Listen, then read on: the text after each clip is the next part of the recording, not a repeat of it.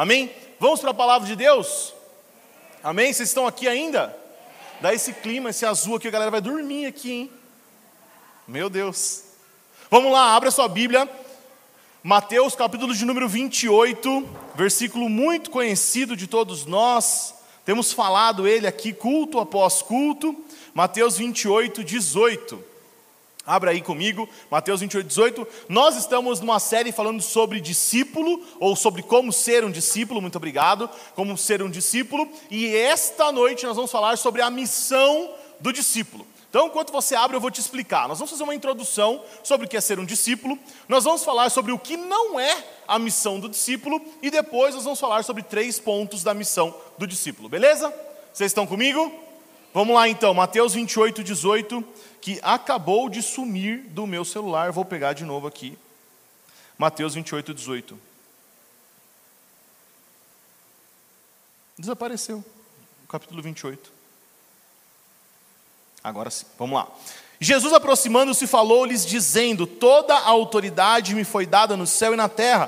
Portanto, vão e façam discípulos de todas as nações, batizando-os em nome do Pai, do Filho e do Espírito Santo, e ensinando-os a guardar todas as coisas que eu tenho ordenado a vocês, e eis que estou com vocês todos os dias até o fim dos tempos. Então, essa é aquele, aquele trecho da Bíblia que nós conhecemos como a grande comissão, ou a missão que Deus, que Jesus nos deu, a missão que Jesus entregou para nós antes de subir aos céus. Então, ele nos deixou incumbido de algo e nós vamos falar sobre esse algo aqui essa noite. Mas antes de falar disso, então, vamos falar sobre o que é ser um discípulo. Eu não sei se você já ouviu falar nisso, mas o discípulo, quando Jesus fala discípulo aqui, ele está falando uma palavra no hebraico uma palavra chamada talmide. Talmide. Não sei se você já ouviu falar, mas o significado de talmide é literalmente aquele que fica empoeirado com a poeira que sai do pé do seu mestre. Ou seja, eu decido seguir alguém e eu vou ficando empoeirado com a poeira que sai do pé dele, de tanto que eu estou seguindo ele. Este é o entendimento da época a respeito do que é ser um discípulo.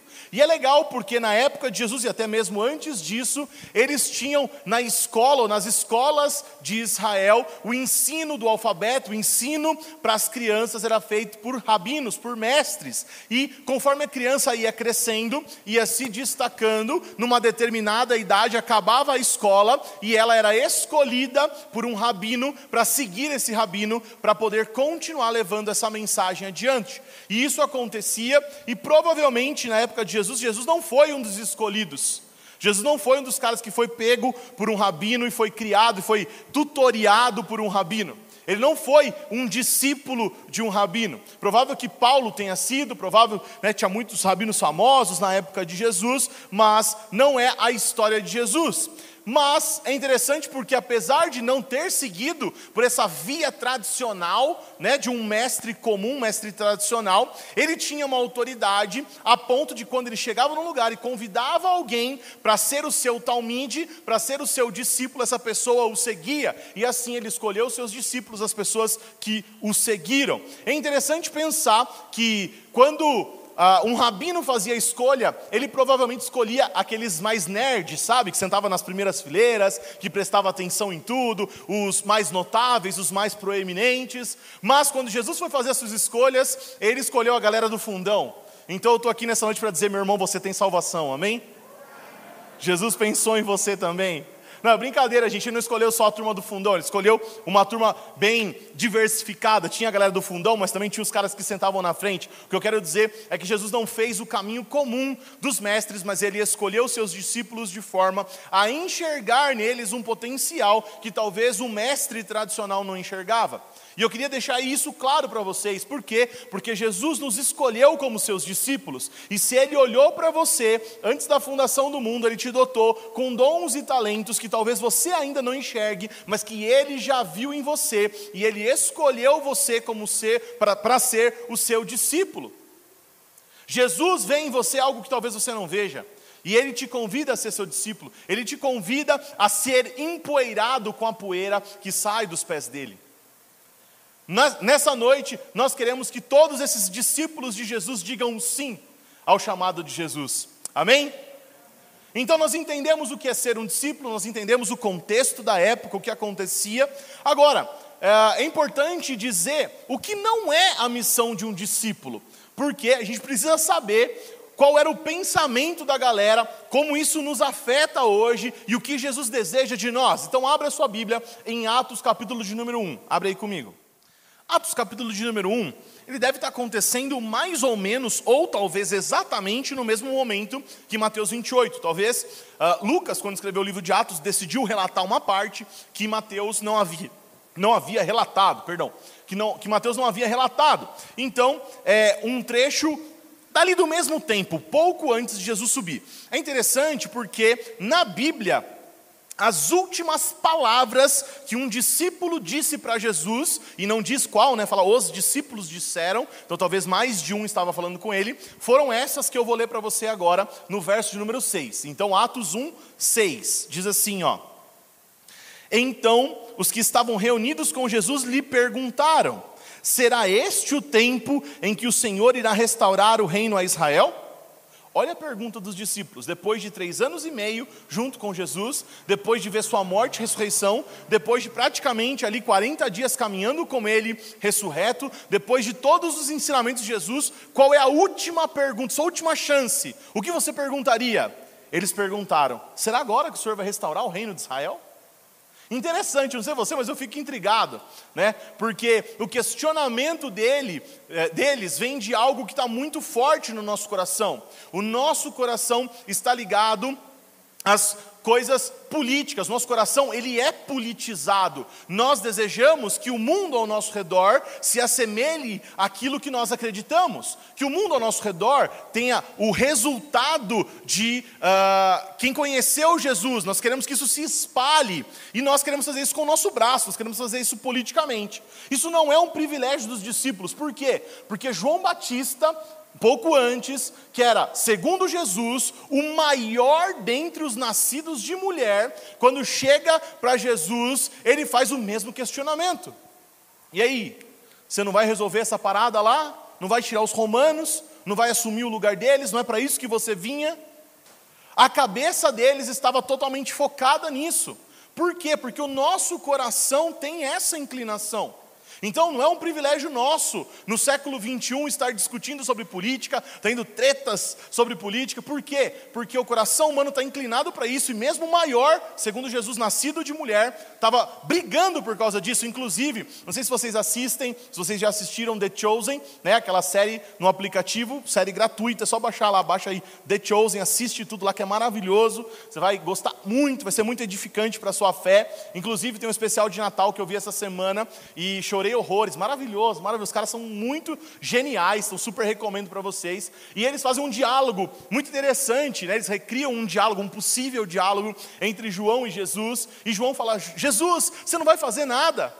Jesus, você não vai lá, cara. O, o, o governante da época, né, o político da época, ele estava tendo atitudes imorais. Nós precisamos denunciar isso. Jesus falava, cara, não é bem assim que eu vou fazer. Sabe como é que é? E foi a mesma coisa. Ele foi lá, denunciou o pecado do rei lá da época e ele foi morto por isso. E os discípulos estavam indo pelo mesmo caminho, mas aí vem o versículo de número 7. Olha o que Jesus diz para eles. Jesus diz assim, ó: "Não cabe a vocês conhecer tempos ou épocas, porque o Pai fixou pela sua própria autoridade, ou seja, Jesus disse que Deus tem a autoridade para fazer acontecer aquilo que eles estão esperando, mas vai acontecer na hora que Deus quiser, e não por meio da força deles, e não por meio de, de como eles imaginavam. Então, eu queria falar para vocês o que não é a missão dos discípulos. Eles achavam que a missão deles era agora restituir o reino a Israel. Eles queriam tomar a política à força, tomar o reinado à força, mas esse não é o caminho proposto por Jesus. Precisava falar um pouquinho para vocês sobre política, porque nós estamos num momento em que a nossa nação tem pensado muito sobre isso, então vamos trazer com muita calma, muita tranquilidade, muito equilíbrio, o que a Bíblia diz sobre esse assunto. Romanos, capítulo de número 13, Paulo escrevendo aos Romanos, vai dizer que toda autoridade foi instituída por Deus e que nós devemos obediência às autoridades. Se existe uma organização, se existe essa autoridade sobre nós em várias esferas, seja né, na esfera federal, municipal, seja na esfera estadual, seja uh, os policiais, seja as nossas autoridades, seja uh, um pai para um filho, toda autoridade foi instituída por Deus, essa organização foi instituída por Deus. Isso vem de Deus, para quê? Para que a gente possa ficar bem. O objetivo dessa autoridade existir é o nosso benefício. Mateus capítulo de número 22, verso de número 21, Jesus vai dizer: Dai a César o que é de César, por quê, gente? Porque nós devemos cumprir com as nossas obrigações de cidadãos. Jesus diz: Olha, vocês vivem neste mundo, então é justo que você pague os impostos. E olha que os impostos da época de Jesus eram piores do que os nossos. Que os nossos são ruins. No Brasil, o imposto é ruim, mas na época de Jesus era ainda pior. E mesmo assim, Jesus tem uma uh, atitude pacífica com relação a isso. Ele diz: Olha, pague a César o que é de César. Também em 1 Timóteo, capítulo de número 2, verso de número 2, Paulo vai dizer para Timóteo para que ele ore por suas autoridades, para que ele ore pelos reis, pelos governantes. E o mesmo convite se estende a nós. Nós devemos orar pelos nossos governantes. Então, o que eu estou aqui para dizer não é que política não é importante, muito pelo contrário, ela é muito importante, ela faz parte de quem nós somos e do nosso coração. Política está muito é, envolvida na Bíblia. Eu citei três versos aqui para vocês que falam sobre isso. E eu quero citar também, por exemplo, José, que foi o governador do Egito, uma posição política, um homem de Deus, que abençoou a maior nação na terra porque era um homem de Deus e estava num cargo político. Eu quero falar sobre Daniel, que também na, na maior nação da sua época abençoou e muito o que acontecia ali, porque era um homem temente a Deus. Então, nós podemos sim estar envolvido em política, nós podemos sim, inclusive, aqui nessa casa nós elegemos um vereador, nós queremos eleger prefeito, deputado, senadores, tudo. Nós queremos participar disso, porque quanto mais pessoas parecidas com Jesus nos cargos importantes, seja na política ou em qualquer outro cargo de influência, isso é muito bom. Eu estou dizendo que você sim pode se posicionar politicamente, isso não é um problema, mas quando Jesus foi escolher o método dele de fazer as coisas, ele não usou a urna eletrônica, ele disse: O meu método é a igreja. Então a nossa esperança não tem que estar nas próximas eleições, a nossa esperança morreu na cruz há dois mil anos atrás e ressuscitou. Nós precisamos entender isso. E isso inclui você ter uma vida politizada, isso inclui você ter um posicionamento político, está tudo bem. A nossa esperança não vem de lá. Entrando um governo, saindo um governo, eu tenho uma missão. Pode ser mais difícil, pode ser mais fácil, eu tenho uma missão. Entende? Nós precisamos ter essa consciência, sabe por quê, gente? Nós estamos vivendo um tempo muito difícil na nossa nação, onde nós não podemos mais conversar, não podemos mais falar sobre um assunto, né? Política, uh, e eu digo política, mas pode ser qualquer outro assunto, pode ser time de futebol, pode ser uma discussão teológica, pode ser calvinista e arminiano. Nós estamos buscando uh, arrumar confusão com assuntos que não tem necessidade. Então eu queria dividir com vocês isso. Nós podemos nos posicionar como cristãos, desde que a gente siga o que a Bíblia fala. Eu quero deixar duas dicas para você com relação a esse assunto, sobre posicionamento, seja político, seja futebolístico, seja teológico, seja em qualquer outra área que você precisar. Primeiro, Romanos 13 diz que toda autoridade foi instituída por Deus, mas nós não devemos ou não precisamos obedecer cegamente às autoridades. Por quê? Porque, por exemplo, Sadraque, Mesaque e Abdinego tiveram lá um decreto do rei que se eles se, não se dobrassem perante uma estátua, se eles não se dobrassem perante um falso Deus, eles seriam condenados à morte. E eles falaram: pode matar. Eles não se dobraram, não obedeceram. Por quê? Porque aquilo envolvia aquilo que para nós é sagrado. Aquilo envolvia nosso posicionamento diante de Deus. Ok? Atos capítulo de número 5, verso de número 21, não, perdão, verso de número 29, os discípulos, eles acabaram de ser presos porque pregavam o evangelho, o anjo foi lá, soltou eles, eles saíram e voltaram a pregar o evangelho, então os magistrados da época deram um aviso, parem de pregar ou vocês vão se arrepender. Sabe o que eles responderam, Atos 5, Atos 5 29? Devemos obedecer a Deus ou a vocês? É isso. Entende? Quando entrar em conflito com aquilo que a gente acredita, nós podemos desobedecer. Agora, Jesus disse: dá a César o que é de César. Isso não conflita com a nossa fé. Nós podemos respeitar essa lei tranquilamente. Entende? O nosso posicionamento é sempre em busca de algo pacífico. Sempre em busca. Jesus fala, né? A Bíblia vai falar: se possível, tenha paz com todos. Agora, uma coisa interessante. Quando eu era líder de adolescentes, acontecia muito, muito mesmo, de um adolescente se converter enquanto a sua família ainda não era convertida. E aí chegava um momento em que o pai proibia o filho de ir para o culto. Então ele via falar, vinha falar comigo, Tiago, posso desobedecer meu pai e vir à igreja? E eu dizia, não. Por quê? Porque ele é uma autoridade instituída por Deus. Porque a honra ao pai é bíblica porque você deve obediência ao seu pai enquanto você morar na casa dele, enquanto você não deixar pai e mãe se unir à sua esposa, ao seu marido, você deve essa obediência. E deixar de ir a um culto de adolescentes não é pecado. Você pode ter sua comunhão com Deus, é claro, eu gostaria que você viesse ao culto, mas entre obedecer aos seus pais e vir ao culto, a autoridade do seu pai vem primeiro do que a minha.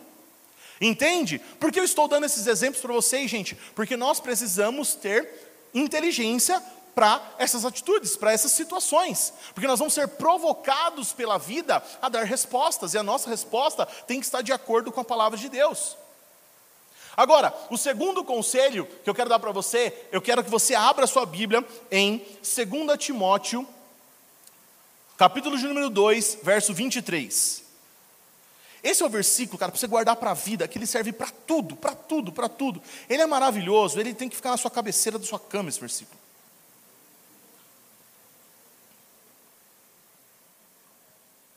Olha a postura de um discípulo de Jesus para qualquer assunto. Para qualquer assunto. 2 Timóteo 2,23, anota, rabisca, guarda, manda no WhatsApp de alguém. Olha que sensacional o que Paulo diz, gente. Evite as discussões insensatas e absurdas, pois você sabe que elas só provocam brigas. O servo do Senhor não deve andar metido em brigas, mas deve ser brando para com todos, apto para ensinar, paciente, disciplinando com mansidão os que se opõem a ele, na expectativa de que Deus lhes conceda não somente o arrependimento para conhecer a verdade, mas também o retorno à sensatez, a fim de que se livrem dos laços do diabo que os prendeu para fazerem o que ele quer. Uau! Olha o ensino bíblico para tudo. Foi provocado no Instagram. Vou fazer um textão. 2 Timóteo 2,23. Está jogando futebol, tomou uma entrada. 2 Timóteo 2,23. Tomou uma fechada no trânsito. Alguém xingou seu político favorito. 2 Timóteo 2,23. A Bíblia traz a resposta, gente. Sabe que é, eu tenho uma personalidade do embate, naturalmente, eu, eu, eu sou argumentativo. Não sou briguento, assim, de arrumar briga, de sair na mão, porque eu apanharia, então eu brigava com os argumentos. E um dia o Douglas chegou para mim e o Douglas falou assim: Cara, não vale a pena. Sabe, não é a postura de um servo de Deus, isso aqui, uns 10 anos atrás. Agora eu estou ficando bom, depois de 10 anos tentando. Mas sabe, eu, eu chego às vezes a escrever um texto na minha rede social, respiro fundo e apago porque não vai me levar a nada. Eu só vou criar briga, só vou criar contenda. E ao servo do Senhor não cabe se meter em discussões vãs, em discussões que não vão levar a lugar nenhum. Então, qual é a posição de um discípulo, a postura de um discípulo ao se posicionar sobre qualquer assunto, em qualquer situação? Evite as discussões insensatas e absurdas, pois você sabe que ela só provoca briga. O servo do Senhor não deve andar metido em brigas, mas deve ser brando para com todos, apto para ensinar, paciente, disciplinando com mansidão os que se opõem a ele, na expectativa de quem? Você? Não, de que Deus lhes conceda o arrependimento para conhecerem a verdade. Olha só, gente, não está nas nossas mãos. Algumas coisas não estão no nosso controle. Vamos entregar para Deus. Nossa expectativa está em Deus. Amém? Tranquilo? Podemos avançar? Vamos fugir dessa parada? Então tá, entendemos isso, entendemos o que é um discípulo, entendemos qual é, não é a nossa missão. Nossa missão vem de outro lugar, então nós vamos descobrir três pontos sobre essa missão. Essa missão que é conhecida né, nos últimos dois mil anos como a grande comissão, ou quando Deus encarregou a sua igreja de algo. Eu quero continuar, eu, eu já li né, Atos 1, é, 6, o 7, agora vamos ler o 8, que depois de Jesus é, negar o pedido dos apóstolos, ele deu uma ordem para os apóstolos, Atos 1, 8, abre comigo aí.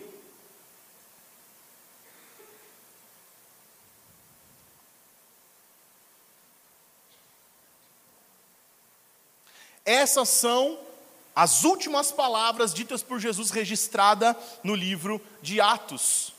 Diz assim, Atos 1:8. Mas, então, não é desse jeito, mas vocês receberão poder ao descer sobre vocês o Espírito Santo, e serão minhas testemunhas, tanto em Jerusalém como em toda a Judéia e Samaria e até os confins da terra. Sabe o jeito de Jesus fazer as coisas? Ele deixou claro qual que é. Ele recebeu o poder e a autoridade do Pai, e ele enviar esse poder através do Espírito Santo, para quê? Para que eles fossem as testemunhas por toda a terra. Ele incumbiu Doze caras, um pouco mais do que isso, nós sabemos os relatos, tinha 500 pessoas mais ou menos quando Jesus subiu ao céu, no dia que o Espírito Santo visitou, eles tinham umas 120 pessoas, mas um pequeno grupo de pessoas, com o poder do Espírito Santo, dois mil anos depois, fez o Evangelho chegar a mais de 2 bilhões de pessoas. Por quê, gente? Porque eles obedeceram o que Jesus falou. Abre aí comigo em Mateus 28, 18 de novo. Vamos a partir dele construir os nossos três pontos a respeito do que um discípulo ou do que é uma missão de um discípulo de Jesus.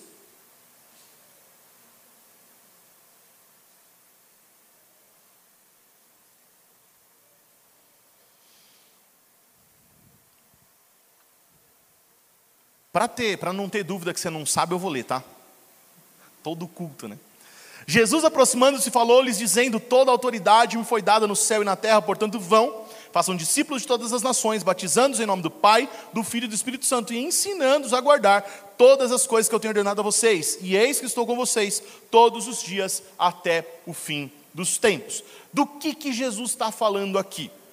Você estudar gramaticalmente esse trecho das Escrituras, se você pegar alguém que sabe grego, que eu não sei grego, mas eu peguei alguém que sabe grego para me ensinar sobre isso. Inclusive, meus consultores dessa pregação foi o Saulo Daniel e o Fábio Coelho. Um beijo no coração de vocês. E falando sobre esse assunto, falando sobre o que envolvia esse texto, na, na, gramática, na construção do texto, a parte mais importante do texto é façam discípulos. Por quê, gente? Porque a maneira como Jesus escolheu de multiplicar aquilo que ele recebeu. Ele recebeu toda a autoridade no céu e na terra. Portanto, portanto, façam discípulos de todas as nações. Portanto, a partir deste poder que eu estou dando para vocês, dentro do meu poder, façam a mesma coisa que eu fiz com vocês. Sabe, vocês ficaram empoeirados com a poeira dos meus pés, então agora vocês vão fazer isso para uma multidão. Agora vocês vão replicar aquilo que vocês aprenderam. Então, ponto de número um: o foco de um discípulo, a missão de um discípulo é fazer discípulos. Nós somos chamados pelo Senhor para fazer discípulos. A parte mais importante da grande comissão, a parte mais importante das últimas palavras de Jesus é: façam discípulos. Todo discípulo é um fazedor de discípulo. E aqui eu preciso fazer uma distinção, porque durante o ministério de Jesus, multidões se aproximaram dele mas poucas pessoas foram seus discípulos. Multidões desejavam o que, é, é, que Jesus fizesse milagres, maravilhas e sinais. Poucas pessoas perguntavam: Jesus, o que nós podemos fazer por você? Jesus, o que o Senhor deseja que nós façamos? Essa é a diferença entre multidão e discípulo. Todo discípulo faz um discípulo. Então, deixa eu te falar uma coisa: se você vem aqui domingo após domingo, consome o que a gente é, produz aqui para você, vai embora para sua casa, não se envolve com o que está acontecendo, você é multidão, não é discípulo. Mas o nosso desejo é que a partir de hoje você passe a ser um discípulo, que você se envolva na família de Jesus, você participe de um DNA, se você participe de um processo de discipulado que você esteja disposto a transicionar dessa posição de multidão para a posição de discípulo. Por quê? Porque o que Jesus queria de verdade era que você fosse um discípulo. Era que você fosse parte da família dele, que você se envolvesse nas coisas dele. E todo discípulo faz discípulos. Eu acho interessante, não sei se você já reparou, na sequência do versículo, ó, vou ler de novo com você, não sei se você já reparou, vou ler de novo. Portanto, façam discípulos de todas as nações, batizando e ensinando a guardar todas as coisas. Não é estranho? Porque a gente faz o contrário. A gente fala de Jesus para uma pessoa, aí ela se convence desse amor de Cristo por ela, aí a gente batiza ela, aí a gente ensina ela e aí a gente discipula ela. Percebeu que a gente faz ao contrário? Eu não vou entrar no mérito do que é certo e do que é errado, não acho errado fazer o que nós estamos fazendo, afinal, olha ao seu redor aí, parece que está dando certo, né? Olha para o seu lado aí, tá, tá lotado. Online tem milhares de pessoas. Inclusive, o Caio falou sobre a família ON. Né? A família ON hoje tem mais de 500 pessoas que congregam online conosco toda semana, que são família conosco toda semana. Pessoas não só de todo o Brasil, mas da Europa, da China, do Canadá, dos Estados Unidos, pessoas que decidiram ser família conosco. Nós estamos fazendo o nosso trabalho, mas a sequência está diferente, eu achei interessante. E eu me lembrei que há uns dois, dois, três anos atrás, num dia de lab, numa terça-feira à noite, nós exibimos um documentário aqui chamado Sheep Among Wolves, né? A ovelha em meio aos lobos. E esse documentário, produzido pela FI International, pelo Joel Richardson, se eu não me engano, um, um autor dos livros da base, que a gente sempre fala aqui e tudo mais, é, ele produziu esse documentário sobre o crescimento da igreja no Irã. A igreja no Irã é uma igreja num país proibido, é uma igreja que não pode se reunir num templo maravilhoso como nós temos aqui agora, é uma igreja que se, se é, reúne escondido. E lá o método deles é muito legal. Você pode assistir, eu, eu, coloquei o link na descrição do vídeo ali, tá? Então se você chegar na sua casa e quiser assistir, é só procurar o vídeo dessa pregação. Você que está assistindo online já tem aí na sua pregação. Chip Among Wolves está traduzido, tudo em português, está legendado, tudo em português. É muito forte, muito pesado, ok? Mas eu recomendo que você assista. Toda vez que eu assisto, eu percebo que eu não sou crente de verdade, que eu preciso melhorar muito. Porque o que aqueles caras fazem é impressionante. Sabe, gente, você já pensou, presta atenção, você já pensou se a próxima pessoa que você conversasse pudesse te mandar para a pena de morte? Já pensou em viver num mundo onde a próxima pessoa que você vai conversar tem o poder de te mandar para a pena de morte? Pois é, essa é a igreja do Irã. Eles discipulam pessoas, eles fazem esse processo de discipulado. O cara é discipulado mesmo antes de se converter, e depois ele se converte, batiza e é ensinado. É muito legal. Quis trazer isso para vocês para a gente pensar sobre o assunto, mas é, nós estamos fazendo a pregação do Evangelho, estamos ensinando, estamos discipulando. O que, que eu acho legal também? Nosso foco está nos DNAs. Nosso foco aqui, família Desescope, está nos DNAs. Nós somos família nos DNAs. Nós brincamos que nós abrimos a geladeira um do outro. Sabe? Ser família abrir geladeira. Olha os crentes loucos da cabeça, né? Tirando foto na geladeira dos outros. Assim. Virou moda, né? Os crentes fazer isso. Amém. Mas é um sinal de que nós somos família, né? Abrir a geladeira é sinal que nós somos família. Nós fazemos isso através dos DNAs e nós discipulamos através dos DNAs. Nós não conseguimos fazer o discipulado um a um uh, pelo crescimento da igreja como, como aconteceu. Nós não temos nada contra, pelo contrário, é muito bom, Deus abençoe, tá? Mas nós aqui estamos fazendo de forma coletiva. E de forma coletiva também tem um peso muito legal. Por quê? Porque quando nós fazemos esse discipulado coletivo, a pessoa não é o meu discípulo, ele é o discípulo de Jesus, está sendo discipulado pelo corpo. Então, é uma experiência muito bacana, nós temos implantado aqui, tem dado muito certo, e eu queria te encorajar. Se você não faz parte de um DNA, no final procura a galera ali no balcão, que a gente precisa que você seja parte, ou a gente deseja que você seja parte da nossa família. Número dois, o discípulo está comprometido com o avanço do evangelho por todo o mundo. Então Jesus disse que nos daria poder para fazer discípulos de todas as nações. Jesus disse que nos enviaria até os confins da terra, e olha só, deu certo. Por quê? Porque dois mil anos depois chegou aqui no Brasil. É o confim da terra, foi último, última terra descoberta, foi esse lado aqui. As palavras de Jesus foram cumpridas por quê? Porque pessoas se comprometeram a dar a vida para fazer isso acontecer. Então a primeira pergunta sobre esse assunto é: qual é o seu mundo? Aonde Jesus plantou você? Por quê? Porque o seu mundo é diferente do meu mundo. As pessoas que você atinge são pessoas que eu jamais conseguiria atingir.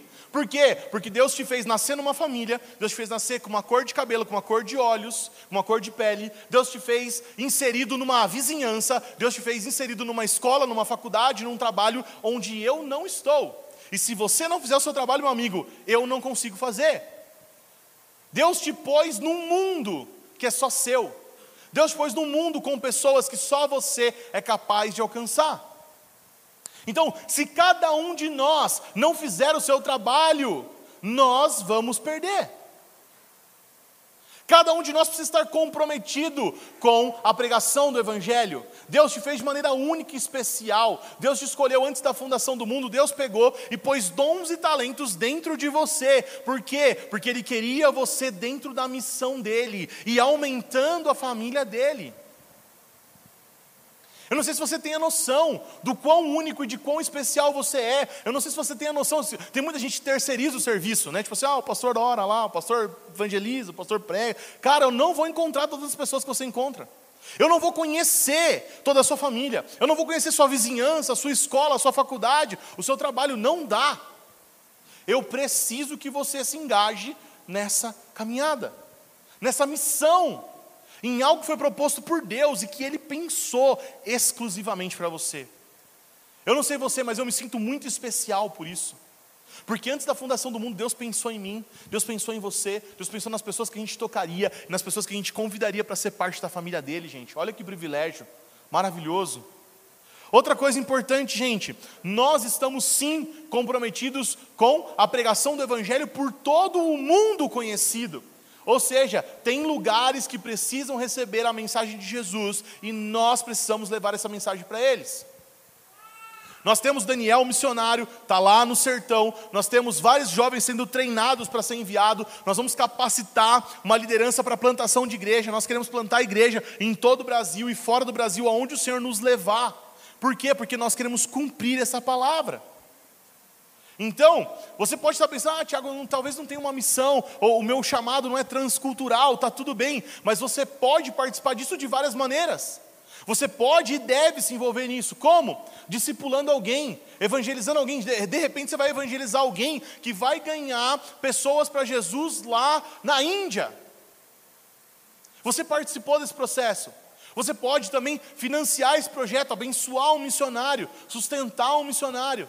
Você pode orar por esses projetos. Você pode fazer missões esporádicas. Nós, nós, estamos pensando, estamos pensando em fazer uma missão depois no final do culto eu vou contar para vocês. Mas nós queremos fazer missões, nós queremos alcançar lugares. Você precisa estar envolvido com o que está acontecendo.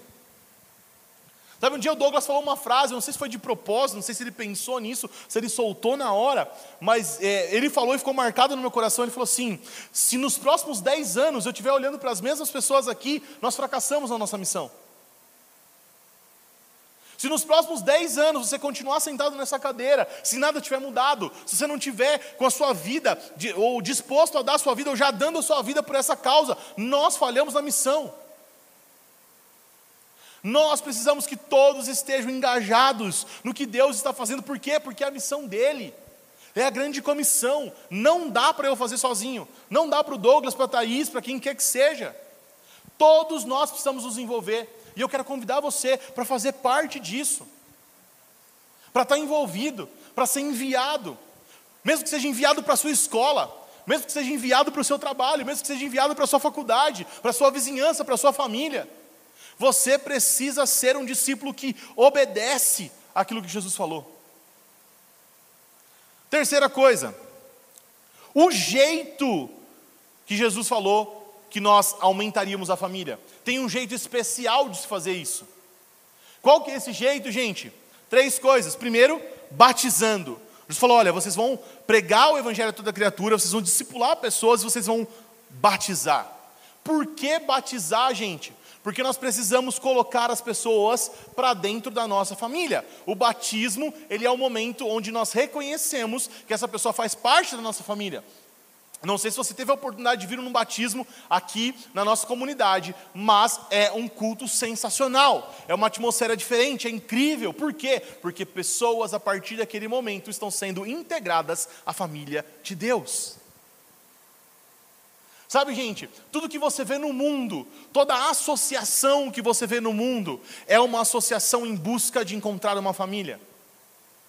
Pessoas que estão buscando drogas, pessoas que estão é, num, num time de futebol, pessoas que estão num grupo de motoqueiro, elas estão buscando pertencimento. Deixa eu te contar um segredo: nós temos uma família para encaixar cada uma dessas pessoas. Nós somos a família ideal para receber cada uma dessas pessoas. Mas essas pessoas não sabem disso. Nós precisamos trazê-las para a família, nós precisamos batizar elas em nome do Pai, do Filho e do Espírito Santo, integrar elas ao corpo. Sabe, tem um, um negócio interessante, no, no, vídeo de 10 anos do Desascope, em um do, dos momentos o Douglas conta, que o Rodolfo fala algo, né, o Rodolfo Abrantes, né, um cara bem conhecido, está sempre nas nossas conferências, falou, cara, é estranho porque aqui, quando eu venho no desescope, eu não preciso de segurança, né? não preciso de pessoas para me levar para um lugar, para me levar para outro, não vem pessoa ficar querendo tirar foto comigo e tal. Eu soube até de uma experiência que ele foi numa igreja e o cara teve a brilhante ideia de levar ele a almoçar no shopping. Aí juntou todo mundo que é da igreja, mas todo mundo que já era do mundo que gostava dele e pôs no mesmo lugar, tipo, o cara não comeu. Mas na conferência de Desescope não aconteceu isso. Por outro lado, eu, na conferência de Desascope, eu tirei mais de 100 fotos. A Soraya, a Thaís, a Kelly. As pessoas procuravam a gente, falavam, tira uma foto comigo. Porque elas querem ser parte da família. Quando a galera da família ON vem e fala assim, cara, você não é só uma tela, você é uma pessoa de verdade. Foi incrível estar com eles, por quê? Porque eles pertencem a essa família. Entende? O ser humano está em busca disso. E surprise, nós temos para oferecer. Está dentro de nós. Nós carregamos isso, nós temos a resposta que o mundo procura. Vamos integrar essas pessoas à nossa família. Nós precisamos fazer isso. Segundo ponto do batismo, cara, o batismo é incrível. Por quê? Porque você está fazendo o que Jesus mandou você fazer. Você já parou para pensar que Jesus deu uma ordem, e quando você batiza alguém, você está cumprindo exatamente a ordem de Jesus? Cara, isso é muito poderoso, isso é emocionante, isso é irradiante. Eu fico em êxtase quando eu batizo alguém. Por quê? Porque eu tenho a convicção de que eu ouvi algo de Jesus e eu estou cumprindo o que Ele mandou eu fazer. E no último batismo eu tive um privilégio ainda maior. No último batismo eu batizei o meu filho. Mano, eu não sei explicar para você o que é batizar um filho. E eu desejo que você faça isso. Eu quero te encorajar. Tem coisas que Jesus falou que são meio genéricas, mas isso aqui é muito específico. Batiza. Ganhe alguém para Jesus, integre ele na família e vem batizar ele aqui. É maravilhoso fazer o que Jesus mandou você fazer. Nós precisamos nos envolver com isso, cara. Cara, quem nunca batizou alguém, você precisa batizar alguém esse ano. É maravilhoso. Só quem já batizou alguém sabe como é que é. Porque Jesus mandou e nós obedecemos. Segunda coisa, batizando e depois ensinando. Cara, é, ensinar uma marca da nossa casa, né, nós somos reconhecidos por isso. As pessoas falam, nossa, quando vocês explicam, principalmente o Douglas, né, quando você explica uma mensagem, quando você explica um, um trecho bíblico, quando você fala sobre um assunto, nós entendemos. E talvez, durante muitos anos da igreja, isso é, é, nunca ficou claro e de repente aqui ficou e tal, uma marca que nós carregamos. Naturalmente nós queremos ensinar sobre tudo. Né, do nada eu pus um ensino político no meio da pregação. Nós gostamos disso. Nós gostamos de ensinar. Mas, deixa eu te falar uma coisa Todos nós precisamos ensinar. Nem todo mundo tem o dom para ser mestre, para ser um pregador, para ser um professor. Tá tudo bem. Você precisa ser capaz de ensinar o evangelho para as pessoas. Você precisa saber, em cinco minutos, explicar o evangelho para alguém. Faz um exercício agora. Fecha os olhos e pensa assim: será que eu sei explicar o evangelho para alguém? É interessante porque é, no nosso Bases, inclusive quero encorajar quem nunca fez o Bases, faça o Bases, pelo amor de Deus. No nosso Bases, a primeira aula é sobre o Evangelho. E aí tem um irmão que contou testemunho. A gente sempre ouve isso, mas esse irmão foi especial porque ele está há mais de 30 anos na igreja, uma pessoa que ama Jesus e que serve a Jesus do fundo do seu coração há 30 anos. Ele nem queria fazer o bases, porque nem é base, faz 30 anos que está na igreja fazer bases. Mas ele veio fazer o bases. E aí o dia que, que, que o Douglas pregou sobre o evangelho, e o Douglas pregou num dia e no outro dia eu, eu dei a aula, ele veio e falou assim, Tiago, eu nem queria fazer o bases. Mas depois que o Douglas falou sobre o Evangelho, eu descobri que eu não conhecia o Evangelho. Eu não estou falando de alguém que nunca viu Jesus, estou falando de alguém que ama Jesus do fundo do seu coração, que deseja Jesus do fundo do seu coração e nunca tinha entendido a totalidade do Evangelho. Então nós precisamos, como, como discípulos de Jesus, ser aptos para ensinar sobre o Evangelho, nem que seja em 30 segundos nem que seja num método evangelístico, nem que seja é, com, com o que Deus der na sua mão, mas cara, você precisa sair dessa noite, aqui desse lugar. Se você ainda não sabe, ou não consegue, não está apto a isso, a sua missão hoje é descobrir como eu consigo explicar o Evangelho para alguém. Como eu consigo explicar o Evangelho na minha sala de aula? Como eu consigo explicar o Evangelho no meu trabalho? Como eu consigo explicar o Evangelho para os meus pais, para a minha família, para os meus vizinhos? Jesus falou que nós precisamos ensinar. Mas não é só ensinar. Tem o terceiro ponto. Por quê? Porque ele falou sobre guardar, ou melhor, né, uma tradução melhor, obedecer. Ensinar a obedecer. Por quê? Porque um discípulo é um cara que obedece. Um discípulo é obediente. E é interessante porque eu não tenho como lembrar disso sem pensar no Shema. Não sei se você tem isso na sua mente, né, o Shema, quando Deus fala assim: Ouve, ó Israel, o Senhor Deus é o único Deus. Lá no Antigo Testamento, Deus fala assim: Ouve, ó Israel, o Senhor Deus é o único Deus. Essa palavra ouve, no hebraico, não é ouve. No hebraico é ouvir e obedecer ao mesmo tempo. Não tem como ouvir sem obedecer. Se você ouviu, você vai obedecer. Entende? Por quê? Porque obedecer é quem nós somos como discípulos, é parte de nós. Por isso, ouvir é obedecer. E aí, cara, eu preciso falar, não sei se você já viu, gênio C.S. Lewis escrevendo Crônicas de Nárnia, tem os filmes, mas em um dos livros que não tem filme, ele cita sobre um reino, e ele, de maneira genial como ele é, né, escrevendo tudo que ele escreve, ele cria no reino uma expressão maravilhosa. O rei fala uma frase, todos os súditos, quando ouvem a frase do rei, respondem: ouvir é obedecer. Cara, eu imagino que aquilo foi pensado baseado em um discípulo de Jesus, porque para um discípulo de Jesus, ouvir é obedecer. Quando Jesus fala conosco, meus irmãos, quando a palavra de Deus fala conosco, conosco, ouvir é obedecer. Nós precisamos trazer isso para o nosso dia a dia parte da nossa missão como discípulos de Jesus é obedecer. O jeito de Jesus fazer é obedecendo. Nós precisamos estar prontos para isso, para essas três coisas. Nós precisamos estar prontos para focar em discipular pessoas, para alcançar o mundo que Deus nos plantou, o mundo ao nosso redor, mas todo o mundo. E nós precisamos aumentar a família do jeito certo, batizando, ensinando e obedecendo. Só que Jesus não mentiu para nós, ele sempre deixou tudo muito claro. Ele disse que isso seria um custo. Ele disse para nós que custaria tudo. Atos 1:8, como eu li para vocês, ele disse: "Vocês serão minhas testemunhas. Vocês vão falar disso". Só que falar sobre isso custaria a vida deles. E todos eles foram, e custou a vida de todos eles. O convite de Jesus para nós é esse: nós vamos doar a nossa vida por essa causa. Queria que você fechasse seus olhos nesse momento, que você pensasse sobre isso. Vai nos custar tudo. Sim, Jesus sabia que custaria tudo. Sim, Ele deixou isso claro para nós. Sim, o nosso foco é fazer discípulos. Sim, nós vamos gastar a nossa vida com isso. A pergunta é: se você essa noite vai responder sim. E nessa noite eu estou falando com um grupo, dois grupos diferentes de pessoas. O primeiro grupo de pessoas são aquelas que ainda não entregaram sua vida para Jesus.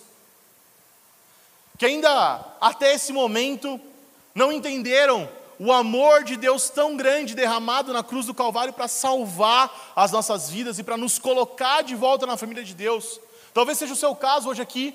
Você nunca disse sim para Jesus, e Jesus está te chamando hoje. Jesus está dizendo: Olha, eu te amo, eu te quero como parte da minha família.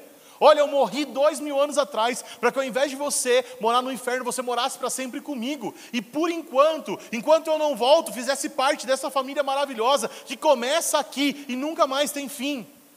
Esse é o convite de você, esse é o convite de Jesus para você. Mas tem um segundo tipo de pessoas aqui hoje. Um grupo de pessoas que era multidão, ou que achava que era discípulo, mas não tinha compreensão da missão de um discípulo. E eu quero falar com você hoje. Jesus está te convidando a fazer parte da sua missão. Jesus está te convidando a pertencer à sua família e a gastar a sua vida por essa causa, a se comprometer a dar tudo como ele deu tudo, como os discípulos deram tudo, a se entregar totalmente por aquilo que nós acreditamos. Jesus está convidando você para ser um discípulo, para ficar empoeirado com a poeira que sai dos pés dele. Nós queremos estar diante desses pés, assim como a Vanessa ministrou agora há pouco aqui. Nós queremos estar derramados diante dos pés de Jesus. Nós queremos dizer sim a esse chamado, a essa proposta, a esse convite. Não sei se você está no primeiro time, não sei se você está no segundo time, mas eu queria orar com vocês. Coloque de pé nesse momento. Vamos orar juntos. Ainda de olhos fechados, levanta sua mão se você está entregando a sua vida para Jesus hoje, primeira vez. Você nunca tinha feito isso. Você decidiu entregar a sua vida para Jesus. Você reconheceu o amor dele por você. Levanta sua mão para mim. Aleluia. Glória a Deus, glória a Deus. Deus abençoe. Deus abençoe. Deus abençoe. Deus abençoe. Deus abençoe. Aleluia. Glória a Deus. Você está na sua casa, você está sentindo Deus falar com você, escreve no chat: Eu recebo Jesus, eu recebo Jesus, eu recebo Jesus. Eu primeiro vou orar por essas pessoas. Se você identificou, ou como nós estamos de olhos fechados para não constranger ninguém, ore pela pessoa que está do seu lado, independente dela ter levantado a mão ou não. Vamos receber essas pessoas na nossa família, amém? Pai, em nome de Jesus, nós oramos por essas pessoas que decidiram entregar a sua vida para o Senhor. Nós oramos por essas pessoas que tomaram essa decisão de fazer parte da sua família, tomaram a decisão de entrar naquilo que o Senhor propôs para nós, na missão que o Senhor sonhou para nós antes da fundação do mundo. Pai, nós queremos, Senhor, dizer que os pecados delas estão perdoados e que elas hoje fazem parte da sua família. Nós queremos dizer, Senhor, que o passado delas foi apagado e uma nova história pelo Senhor vai ser escrita neste momento, Pai. Nós queremos dizer que ela tem uma família a qual ela pertence, nós queremos dizer que ela é parte de algo que vai começar aqui, mas vai durar por toda a eternidade. Nós recebemos cada um de vocês como família, em nome de Jesus. Em nome de Jesus. Você fez essa oração pela primeira vez, no final eu quero que você procure o pessoal lá no balcão, deixe o seu nome, deixe o seu telefone, a igreja vai entrar em contato com você, vai te integrar num DNA, vai te fazer parte dessa família de verdade. Amém? Agora o segundo grupo, ainda de olhos fechados. Se você veio até aqui hoje, por enquanto, como multidão, ou sem entender o que era um discípulo, levanta sua mão. Eu quero saber se você vai estar disposto hoje a se tornar um discípulo de Jesus, a se entregar totalmente. Deus abençoe, Deus abençoe, Deus abençoe a se entregar totalmente, a corresponder àquilo que ele fez dois mil anos atrás, aquilo pelo qual Deus empoderou ele com poder no céu e na terra, e ele deu para nós e nos incumbiu dessa missão. E se você quer fazer parte dessa missão, da missão de Deus, levanta sua mão agora comigo, Deus abençoe, Deus abençoe, aleluia. Aleluia, vamos orar. Se você quer ser um discípulo de Jesus, se você quer assumir a missão de Jesus, escreva no chat: Eu quero ser um discípulo de Jesus.